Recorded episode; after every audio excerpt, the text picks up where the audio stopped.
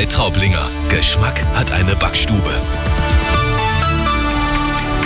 Grüß Gott, es ist 17 Uhr, die Nachrichten mit Sebastian Uhl. Zuerst das Wichtigste aus München und der Region. Der Bayerische Lehrerinnen- und Lehrerverband schlägt Alarm, das Personal sei am Limit.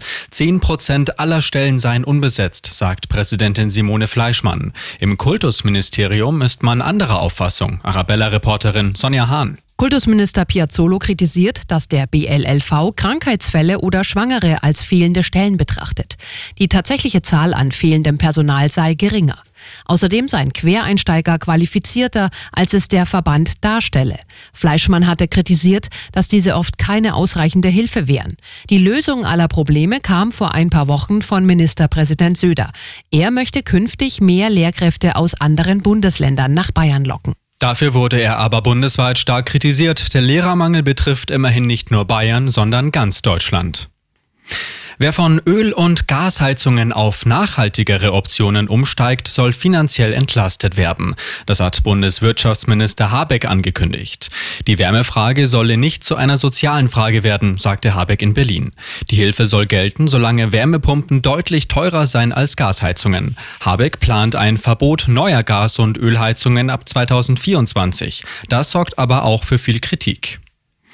Das bayerische Kabinett hat die Altersgrenze für Kommunalpolitiker aufgehoben. Bisher sieht das Kommunalwahlrecht eine Altersgrenze für Bürgermeister und Landräte vor. Bei Amtsantritt dürfen diese in Bayern noch nicht 67 Jahre alt sein. Freuen dürfte das besonders den Münchner Oberbürgermeister Reiter. Der kann jetzt für eine dritte Amtszeit kandidieren, obwohl er bei der nächsten Wahl über 67 wäre. Und das ist sonst noch los in München und der Region. Die Polizei hat am Wochenende einen Raser aus dem Verkehr gezogen. Der Mann war mit fast 160 Stundenkilometern auf der Ingolstädter Straße unterwegs, statt erlaubten 50. Ihn erwarten jetzt eine hohe Geldstrafe, zwei Punkte in Flensburg und ein dreimonatiges Fahrverbot.